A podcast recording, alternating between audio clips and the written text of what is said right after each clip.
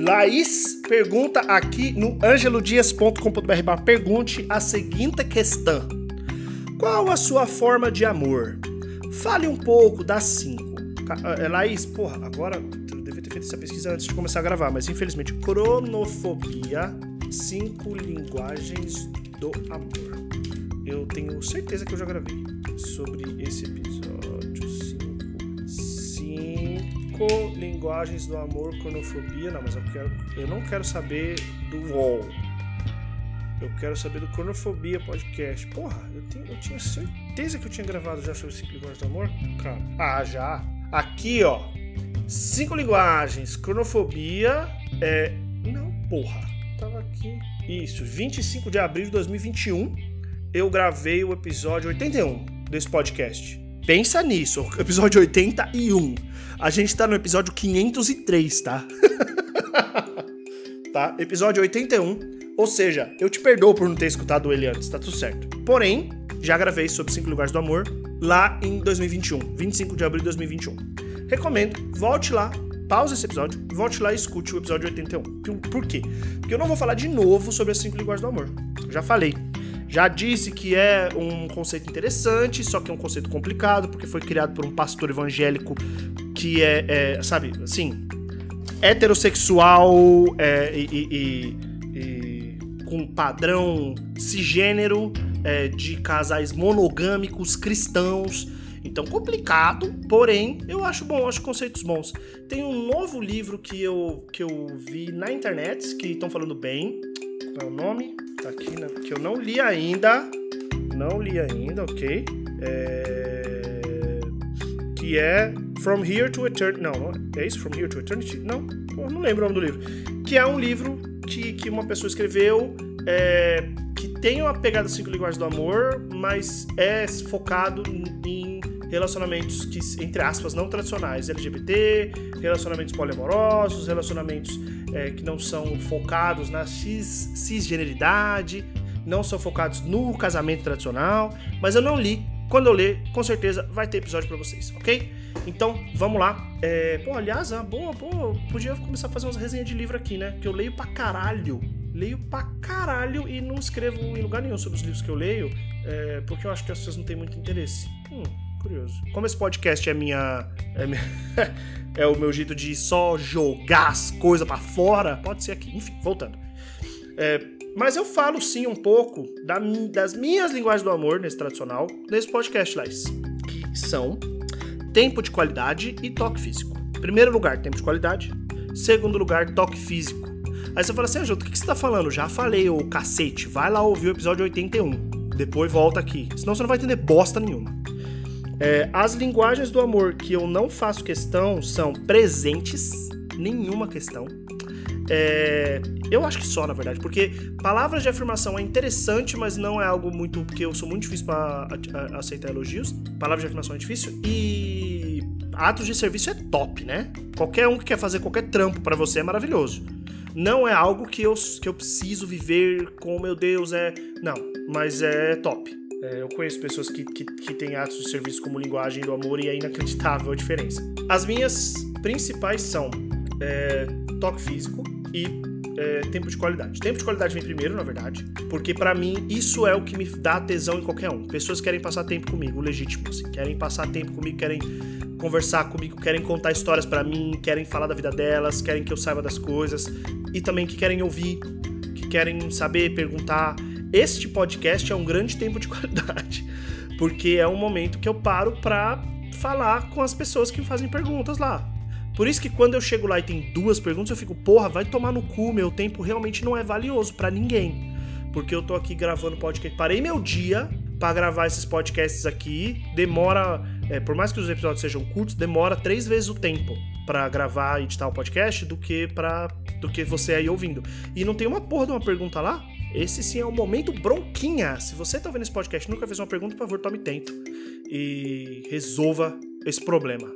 E toque físico, que eu acho que é meu maior sofrimento na Alemanha, porque eu sou virgem na Alemanha, né? Eu transei duas vezes na Alemanha a... e vai fazer um ano já, eu acho que eu transei aqui, hein? Caramba. É...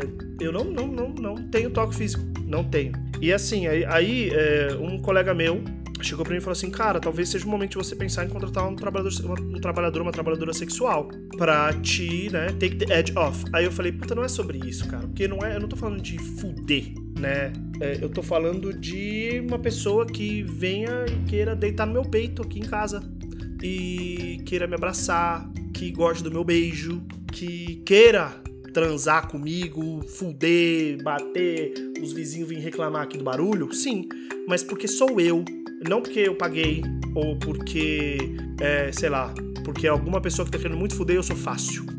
É, e eu tô sentindo muita falta disso aqui, cara. Muita falta. Isso tá me machucando demais, assim, demais. Porque aí eu me sinto. Porque aí minha autoestima vai abaixo de zero, né? É, porque não só eu me sinto feio, gordo e, e desgraçado, como eu, eu meio que provo que eu sou feio, gordo e desgraçado porque eu estou sozinho. Porém, eu confesso que a culpa é um pouco minha nesse sentido, porque eu não saio muito, né? Eu não tenho a vida social que eu tinha no Brasil um pouco por causa do lugar que eu tô morando, por isso que eu tô buscando um novo apartamento, mais pro centro da cidade e tal, pra ver, né, se, se essa situação muda. É, porque não dá, entendeu? Não dá. Onde eu tô morando é muito gostoso, meu apartamento é muito top, mas eu preciso mudar, cara, que é muito longe de tudo. É, e, e não dá, não tem condições, assim, realmente não dá. E aí o que acontece é que eu, é, minha linguagem do amor aí no caso do tempo de qualidade e toque físico, toque físico e tempo de qualidade meio que se complementam. É, porque pô, eu nunca esqueço, cara, falar uma coisa, uma coisa hipster agora, hein? Hipster. Mas eu nunca esqueço, por exemplo, quando eu, eu saí com uma pessoa é, e a gente começou a sair, a gente tava saindo frequentemente, já tava tendo um negócio rolando já. E aí uma das vezes a gente foi lá em casa e a gente transou, tava transando que nem dois adolescentes. E aí entre sexos, em certo momento a gente tava falando de livros, aí eu falei de um livro que eu gostava muito, que eu achava um livro engraçado, era um livro de humor.